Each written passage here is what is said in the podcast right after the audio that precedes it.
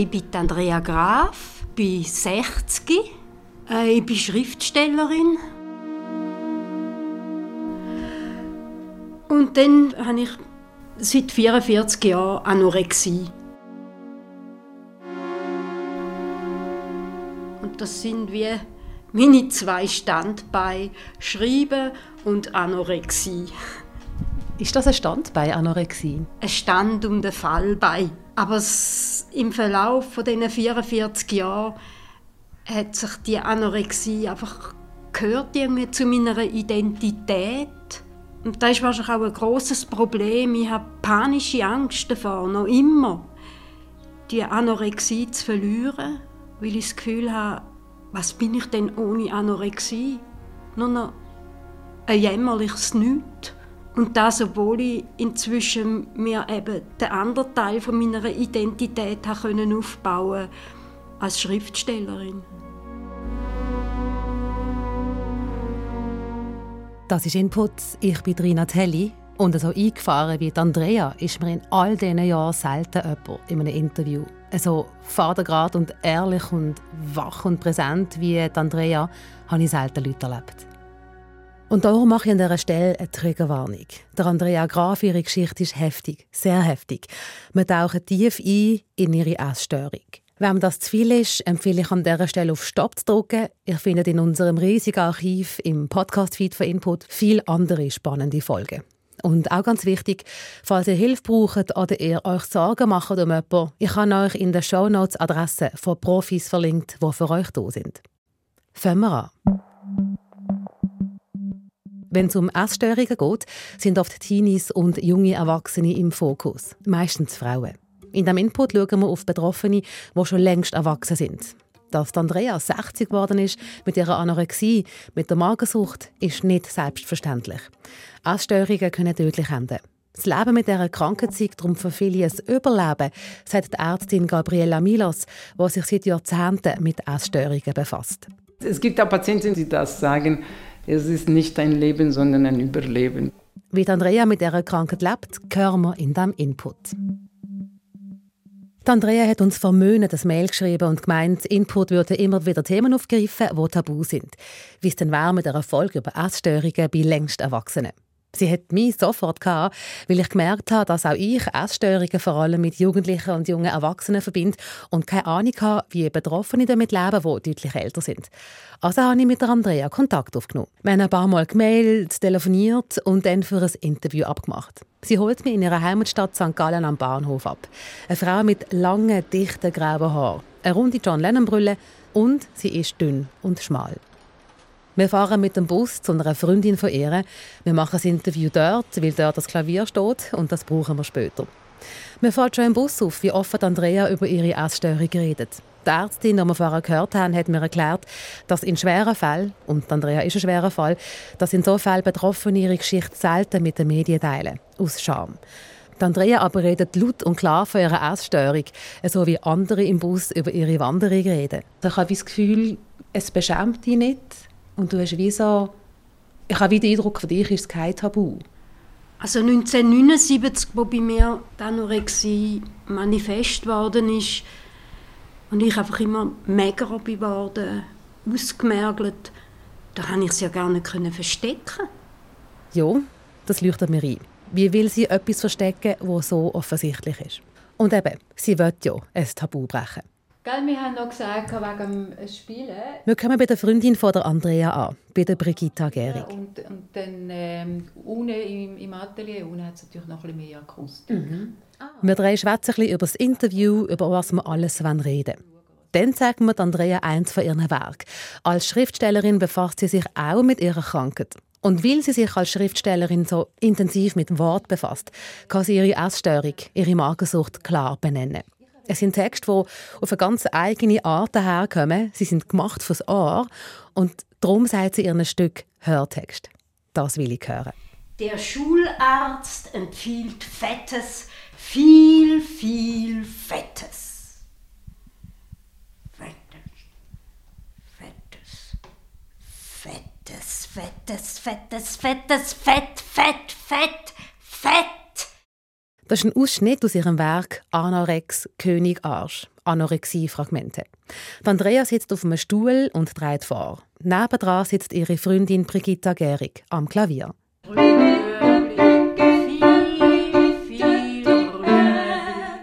Brigitta ist Sängerin und Pianistin. Die beiden Freundinnen arbeiten zusammen an ihrem Werk. Ich finde es super, dass sich Andrea und ihre Freundin Brigitta treffen. Es hilft mir, um der Andrea ihre Anorexie zu verstehen, wenn ich Andrea auch durch die Augen von ihrer Freundin Brigitta sehen kann. Weil eben, ich sehe Andrea heute zum ersten Mal. Die erste Begegnung zwischen der Andrea und der Brigitta, die ist etwa 20 Jahre her. Ich habe Andrea an einer Lesung in einer Buchhandlung in St. Gallen kennengelernt, wo sie aus ihrem Buch gelesen hat. Der Brigitta ist eingefahren, wie Andrea aussieht. Wenn man einen Menschen kennenlernt und ähm, am Anfang denkt man, wow, oh, der ist ja schrecklich oder, oder der sieht schrecklich aus oder wow. Sie kann als Freundin ganz andere Worte ins Maul nehmen als ich. Und was Brigitta beschreibt, zeigt, wie heftig es um Andrea damals gestanden ist. Aber als dann Andrea an dieser Lesung vor 20 Jahren angefangen hat, aus ihrem Buch vorzutragen, ist eine ganze Welt aufgegangen. Und zwar eine sehr lebendige Welt. Ich habe das Gefühl, wow, da kommt ja Musik daher. Der Schularzt mag Zartes, das Be Be Betrachten von sehr, sehr Zartem. Mit der Zeit ist dann Andrea ihre Krankheit, ihr Aussehen in den Hintergrund gerückt und ihre Freundschaft in den Vordergrund. Irgendwie kommt man ähm, in eine Beziehung, dann rückt wie das andere in den Hintergrund. Auch wenn es noch so stark ist, es kommt dann manchmal schon wieder führen, aber die Beziehung ist wie stärker. Du hast mich lachen. Wegen was?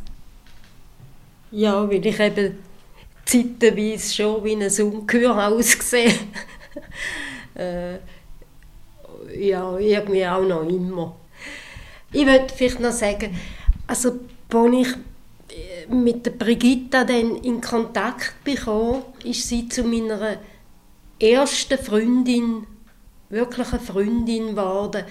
Nach einer äh, Durststrecke von vielleicht zehn Jahren lang, wo ich wirklich keine Freundin oder keine Freunde mehr hatte. Und ich habe dann immer mehr auch andere Leute durch die kennengelernt. Das war so äh, toll für mich. Auch jetzt, ich bin noch, noch, so, immer noch total so dankbar, dass ich wieder ein, ein paar wenige gute Freundinnen gefunden habe. Mhm. Was Andrea sagt, ist typisch. Essstörungen können einsam machen. Weil das Essen oft im Zentrum steht, wenn Menschen zusammenkommen. Kaffee, Aperöle, zusammen zu Nacht essen. Für Andrea keine Option. Fett, fett, fett, fett! Ich war so fasziniert von der Andrea. Sie war wie, wie eine andere Person. Und Was denn für eine Person? Anorexie kommt einem gar nicht in den Sinn, wenn man sie hört lesen. Und äh, ja, sehr lebendig. Sehr lebendig und kraftvoll. Ausdrucksstark. Und dann habe ich sie angefragt, Andrea. Ich glaube, das war gerade in einer ganz strauben Zeit von mir, wo ich in der ich habe ja so ziemlich alle Phasen von Essstörungen durchgemacht und ich glaube, das ist die Zeit, wo ich einfach in dem im Fressen und Erbrechen Teufelskreis drin gesteckt habe. Und zudem ja, etwas Neues eben mit Musik zusammen, habe ich mir irgendwie, ja, irgendwie auch Angst davor und mich auch nicht fähig gefühlt für so ein Experiment. Mhm. Auch das ist typisch für ihre Krankheit. Die Andrea mit ihrem schweren Verlauf bezieht IV, schon seit sie jung ist. Funktionieren im System, in der Arbeitswelt, das kann Andrea nicht wegen ihrer Krankheit. Das erzählt sie uns später noch genauer. Bleiben wir noch bei der Andrea und der Brigitta. Irgendwann hat es dann eben gleich einmal geklappt mit diesen beiden. Irgendwann hast du dich wieder gemolden. Ja, es sind bei mir Hörtexte im engeren Sinn entstanden, so ein rapmäßige Sachen. Und wenn ich mal so ein Bündel an Text geschrieben habe, ist mir Brigitta in den Sinn gekommen. Ich dachte, ja, eigentlich wäre das jetzt noch, noch lässig mhm. mit einer Musikerin zusammen. Und du hast dann doch sofort Ja gesagt.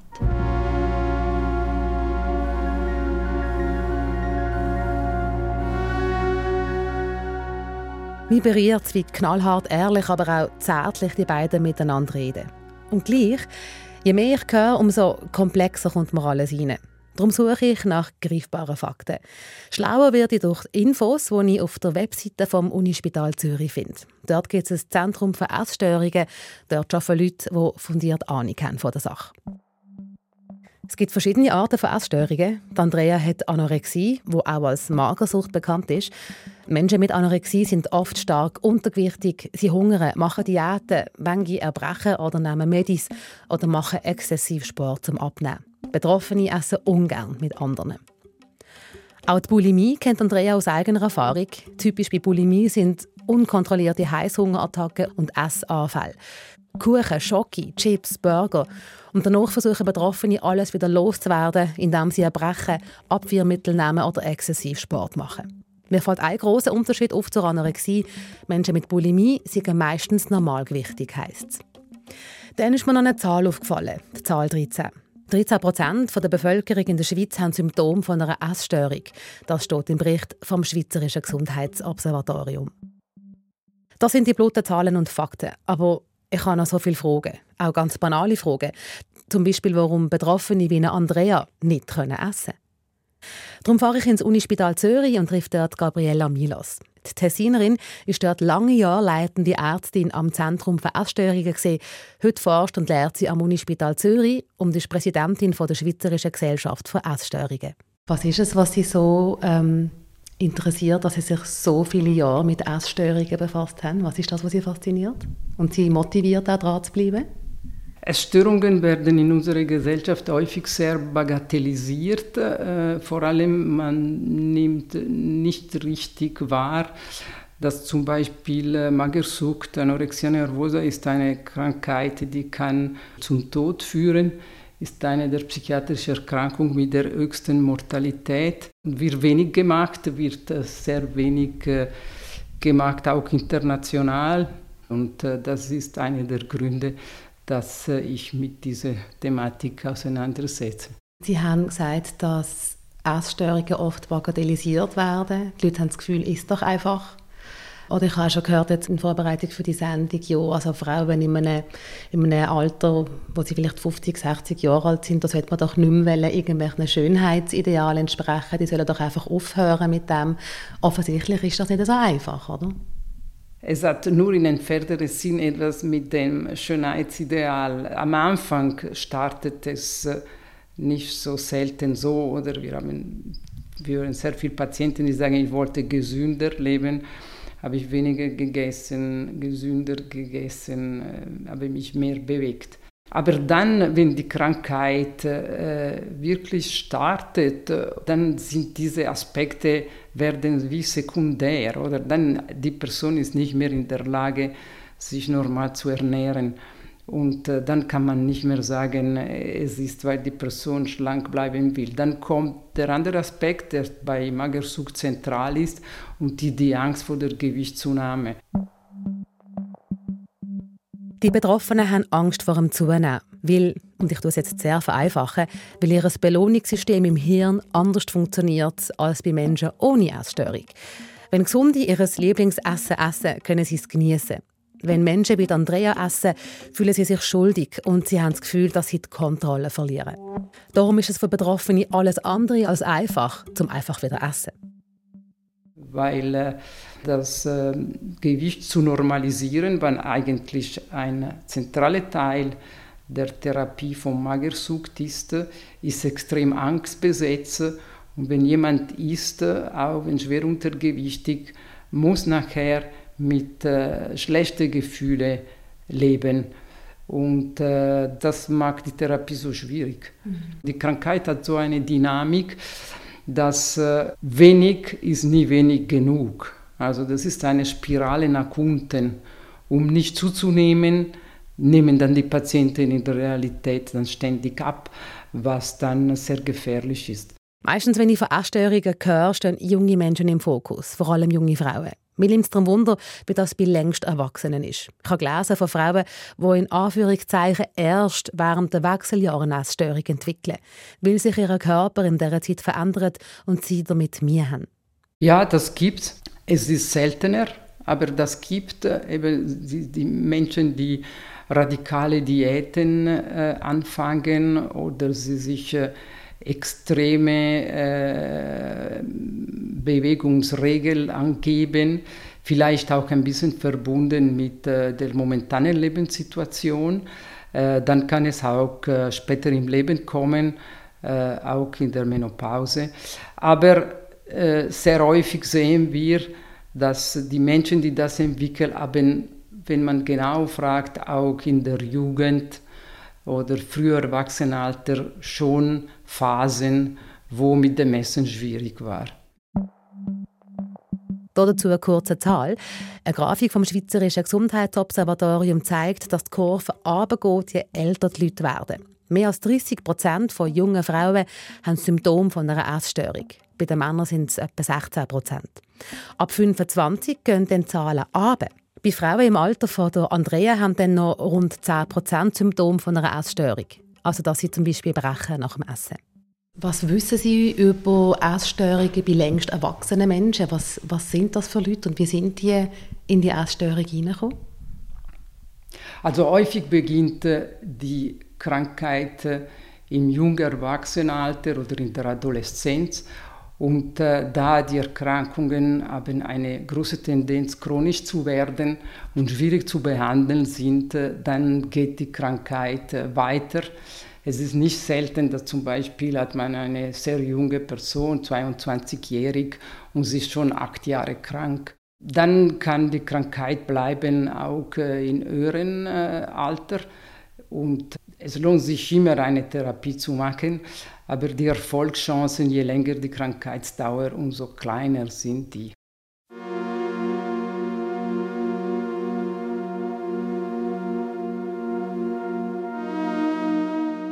Genau so, wie es die Ärztin Gabriela Milos beschrieben hat, hat die Essstörung bei der Andrea Graf auch angefangen.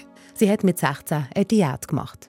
Da hat irgendwie so angefangen, dass ich dann mir gesagt habe, jetzt heute Abend lass noch mal ein bisschen etwas mehr weg wie gestern. Und das ist dann so weitergegangen, immer ein bisschen weniger.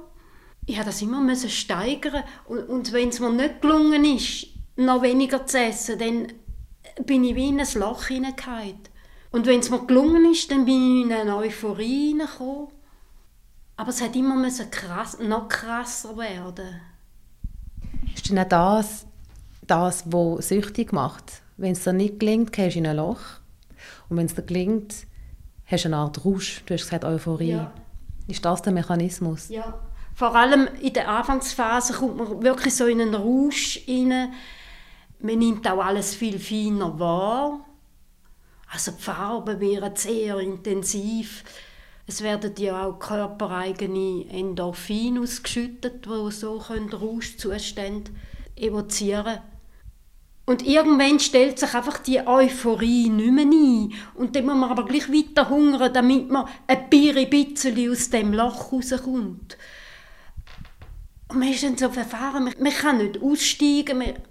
Und wenn man weitermacht, ist es auch nicht gut. Man ist dann schon in diesem Teufelskreis hinein. Andrea hat sich stämmig gefühlt und hat die Brüste nicht wollen, die haben verwachsen. Und dann hat der Anfang von ihrer Essstörung auch eine andere Komponenten gehabt. Es war ein Protest. Gegen unsere Überflussgesellschaft, gegen unsere Überfettheit und Übersattheit. Und die Konsumgesellschaft war schon auch stark der Protest in mir hinein. Ich habe mich solidarisch gefühlt mit diesen Hungernden. Dann hat es aber auch noch weil ich dann eben auch ganz spezielle Erfahrungen haben können machen also wo sicher richtig spirituelle Erfahrungen gegangen sind, hat es mir schon eine ganz neue Welt geöffnet. Gerade auch durch die Rauschzustände, dass man da in eine, wie manchmal in eine Dimension hineingekommen ist, wo man sich von völliger Harmonie und Aufgaben sind. Das, was Andrea beschreibt, zeigt der Sog, was Hunger für sie hatte. Aber ich muss da einfach auch ganz klar betonen, Essstörungen sind lebensgefährlich und nichts zum Verklären. 5 bis 10 Prozent der Menschen, die eine Anorexie haben, sterben. Der Andrea, ihre Geschichte ist eine extreme Geschichte. Ich habe mir von der Ärztin Gabriela Milos sagen lassen, dass Betroffene mit so langen, schweren Verläufen die Krankheit oft nicht überleben. Bist du an diesem Punkt schon näher gekommen, was gefährlich geworden wäre oder wo Leute Angst hatten um dich, dass ja. du nicht überlebst? Ja, ja, ich bin auch haarscharf, immer mal wieder eine Spitaleinweisung äh, entkommen. Du hast mir am Telefon erzählt, was es bedeutet, mit einer Sucht, mit einer Krankheit zu leben, auch für dein Arbeiten, dass du gar nicht einen vollen Tag lang zum Beispiel dich mit deiner Arbeit kannst beschäftigen wegen deiner Sucht. Kannst du mir das beschreiben? Also ich habe das Gefühl, am Morgen, so der, die erste Hälfte vom Tag, da funktioniere ich einigermaßen normal, in Anführungszeichen. Also ich habe, in der Regel schreibe ich am Morgen und nachher mache ich so ein Rundeli durch die Stadt durch und gehe posten. Aber kaum am Mittag, kaum fange ich, fange ich an essen. Gut, ich habe mein, mein Programm, das ich mir erlauben. Das geht problemlos. Aber ich muss einfach gewisse äh, Essrituale durchführen. Essritual, Programm. Hinter diesen Worten steckt viel. Mit Essritual meint Andrea ihre Methode, wie sie zwar kein Essen zu sich nehmen und gleich mager bleibt. Wie sie das genau macht, sagen wir bewusst nicht. Aus einem einfachen Grund. Wir wollen nicht, dass andere Betroffene auf Ideen kommen, wo sie sonst nicht hätten. Und eben, die Essritual, die brauchen einen grossen Teil von der Andrea ihrer Zeit. Das braucht dann wie einen halben Tag Zeit, oder? Oder was, was heißt denn das ganz konkret? Ja, es ist ähm, Mittag bis vielleicht um drei und dann gehe ich schlafen und nachher äh, lese ich und dann drehe ich nochmal irgendwie ein Rundeli äh, durch den Stadtpark oder so. Und dann, ja, am Abend, dann muss ich halt wieder ein Essritual machen, aber ursprünglich ist das als, als Notventil hat's dient und hat mir eigentlich den Ausweg aus dem Essbrechsucht ermöglicht. Vielleicht könnte man es vergleichen wie äh, das Heroinprogramm für Drogensüchtige, wo zwar nicht etwas Optimales ist, sie kommen nicht von der Sucht los, aber sie können wieder einen geregelteren, normaleren Tagesablauf oder auch der Arbeit nachgehen. Vorher konnte ich ja nicht mehr schreiben und so kann ich wieder am Schreiben nachgehen. Aber eben inzwischen ist das Notventil eben jeden Tag mehrmals im Einsatz. Ja, so, also so gesehen ist es Fluch und Segen zugleich. Die Andrea vergleicht ihr Ritual mit dem Methadon-Programm für Heroinabhängige. Das zeigt, wie stark sie ihre Magersucht empfindet. Und eben, ihr Ritual wird es ihr ermöglichen zum Schreiben. Und Schreiben ist ihre Lebensader. Der Schularzt, man schweigt, Brigitte empfiehlt der Hausarzt, seine Tochter heißt Brigitte, empfiehlt, empfiehlt der Hausarzt, Brigitte Diät. Mit Brigitte Diät sind übrigens Diäten aus der Zeitschrift Brigitte gemeint. Sie haben nichts zu tun mit der Brigitta aus dem Input. Der Notfallarzt empfiehlt Rüebli, viel, viel Rüebli. Der Psychoanalytiker empfiehlt Weizenkleie. Die Frau des Psychoanalytikers, Psychoanalytikerin, schenkt mir eine 400 Gramm Packung Weizenkleie. Das war nochmal ein Ausschnitt aus dem Stück Anorex, König Arsch, Anorexie-Fragmente. Ein Stück, das Andrea und Brigitta für den Input ausgesucht haben. Wieso haben Sie gerade das ausgesucht? Es zeigt so ein auch die Hilflosigkeit der behandelnden Ärzte dieser Krankheit gegenüber. Und dann denkt es mir auch, als so kurzen Ausschnitt ist das eigentlich noch eine geeignete Stelle.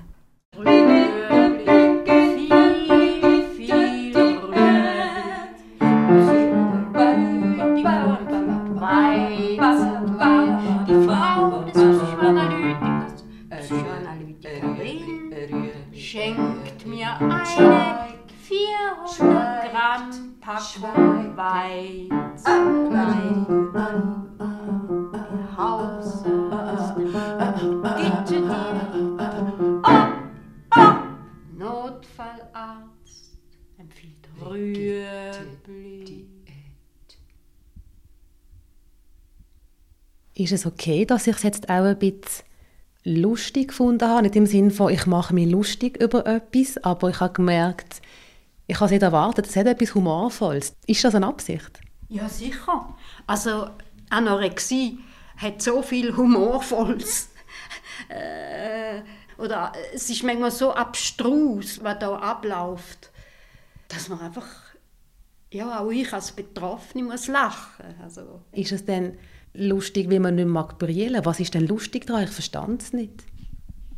Also gerade auch im Zusammenhang mit Therapien, die ich erlebt habe, da hat es so abstruse Situationen gegeben. Wie, dass du sollst ein Riebli essen oder dass du sollst Brigitte Diät lesen Ja, das war in einer Phase, wo ich, wo ich einfach dann sehr dick geworden und ja, die Empfehlung von meinem Hausarzt mit der Brigitte-Diät, das ist so hilflos. Also wir sind ja alle irgendwie hilflos gewesen. Jetzt ist sie plötzlich so dick, ja, was machen wir denn jetzt?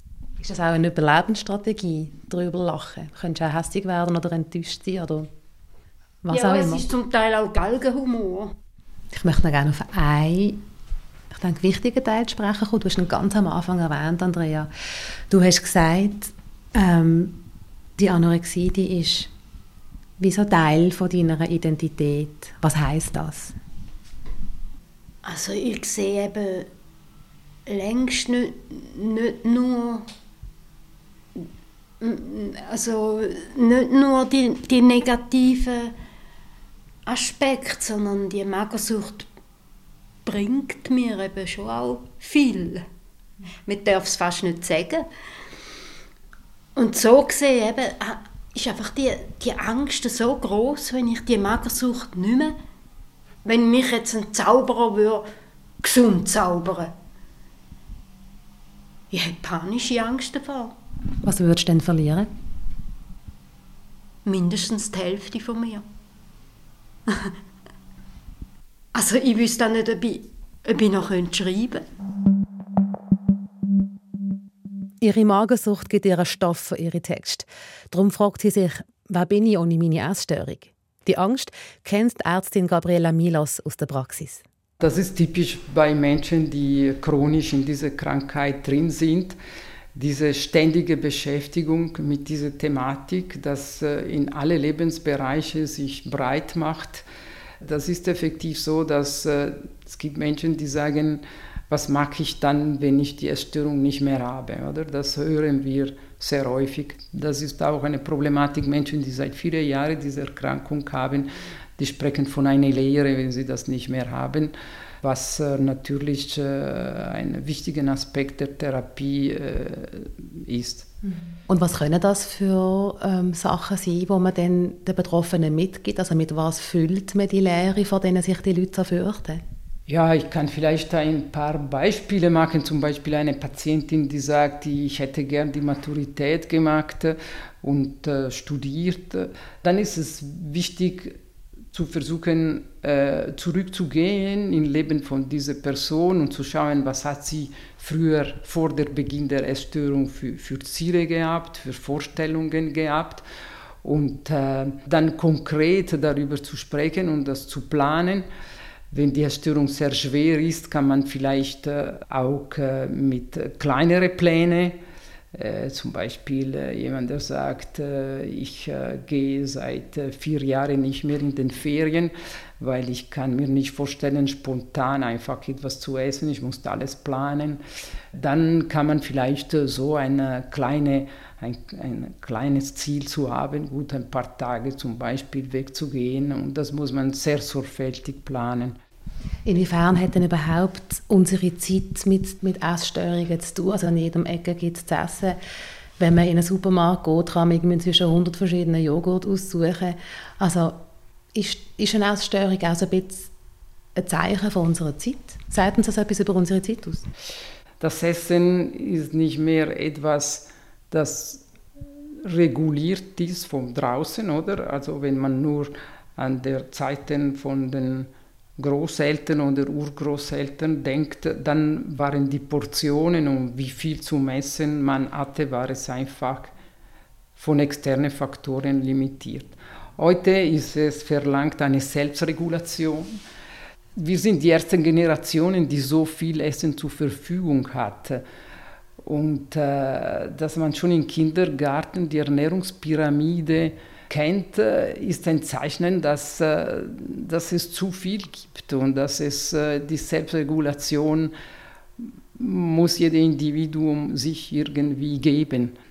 Ähm, eine Erkrankung wie, wie Magersucht ist, äh, die Erkrankung haben wir gesehen, dass es hat zugenommen äh, in den 70er, 80er Jahren. So hat, äh, hatten wir das Gefühl, dass es stark zunimmt. Jedoch jetzt hat man das Gefühl, dass es bleibt etwa konstant. Auch Andrea hat ihre Essstörung in den 70er Jahren entwickelt. Und sie hat schon einige Therapien gemacht. Nicht nur wegen ihrer Essstörung. Die kommt selten allein. Bei der Andrea ist aber Borderline-Persönlichkeitsstörung diagnostiziert worden.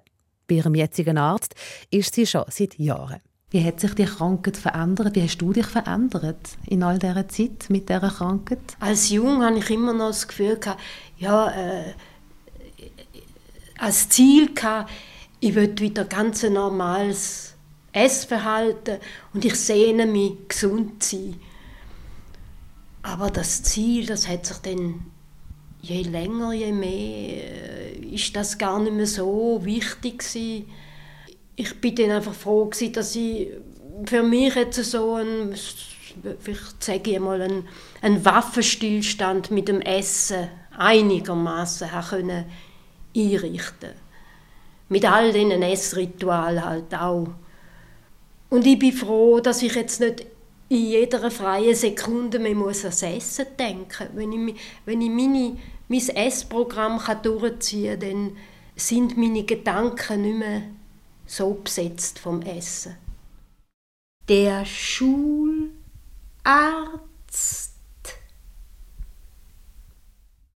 Was hast du gelernt durch Ihre Texte über Anorexie? Was habe ich gelernt? Auch die Brutalität, die in dem ist und der Zwang, der, der, der Wahnsinnszwang und auch der Zwang von dem Spüren von dieser Magerkeit, wo auch dann zu einer Schönheit wird für dich, nehme ich an. Oder hast du die, du fühlst dich ja dann schön, wenn du mager bist, nicht? Also weißt, man kann ja dir auch nicht sagen, wow, jetzt, jetzt siehst du aber gut aus. Weißt, das ist für ja. dich eine Beleidigung wenn man dir sagt, wow, jetzt siehst du so frisch aus und so genährt, in einem gewissen Sinn, oder? Und das ist für dich kein Kompliment.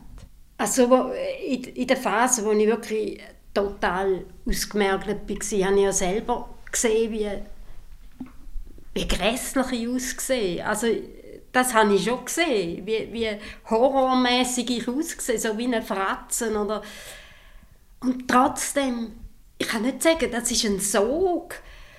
Auch wenn ich jetzt andere Magersüchtige sehe, wo ich muss sagen, die, die, sieht, die sehen eigentlich grässlich aus und gleich übt es einen Sog auf mich aus. Was ist das für ein Sog? Was zieht? Auch wieder auf, auf das Niveau herabkommen, mich noch extremer zu hungern. Es ist wirklich wie ein, es ist ein Sog, der dann entsteht.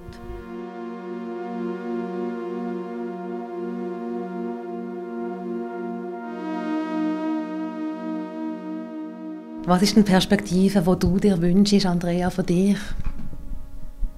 Ja, ich, meine Hoffnung ist einfach das Schreiben. Wenn ich am Schreiben bin und mich da voll eingeben kann, dann spüre ich auch diesen Sog vielleicht ein bisschen weniger. Und ja, das ist eigentlich wirklich der Gegenpol zu meiner Magersucht. Und gleich braucht sie mit die Magersucht auch. Ich kann sie noch nicht loslassen.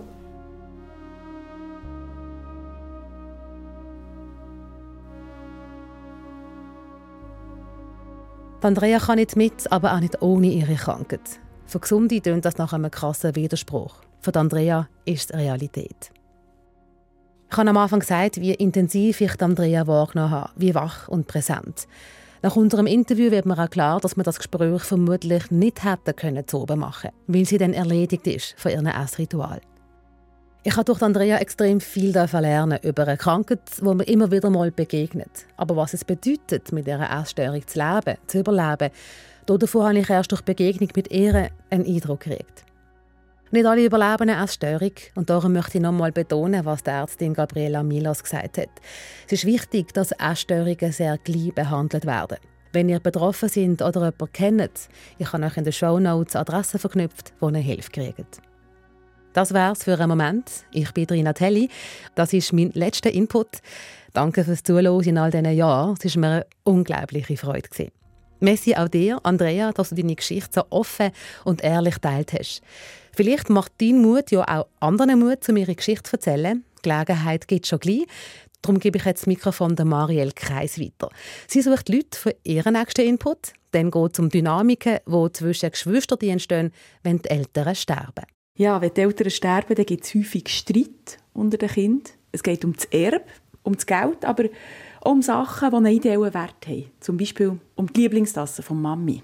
Wenn die Eltern sterben, dann streiten sogar Kinder, die es vorher eigentlich sehr gut zusammen hatten. Häufig geht es dabei aber um mehr als um das Geld. Es geht um Verletzungen aus der Kindheit. Wer hat die Mutter lieber gehabt? Wer hat der Vater mehr kritisiert? Ich möchte ganz genau heranschauen, was da passiert zwischen Brüdern und Schwestern. Ich möchte die Dynamiken aufzeigen und zeigen, wie man daraus herauskommt. Darum suche ich für den nächsten Podcast Geschwister, die bereit sind, mit mir zu reden. Miteinander oder unabhängig voneinander. Und wie sie sich vielleicht sogar wieder gefunden haben. Sehr gerne auch anonym. Schreibt mir auch einfach mal, zuerst ganz unverbindlich, wenn ihr möchtet, auf input.srf3.ch. Input.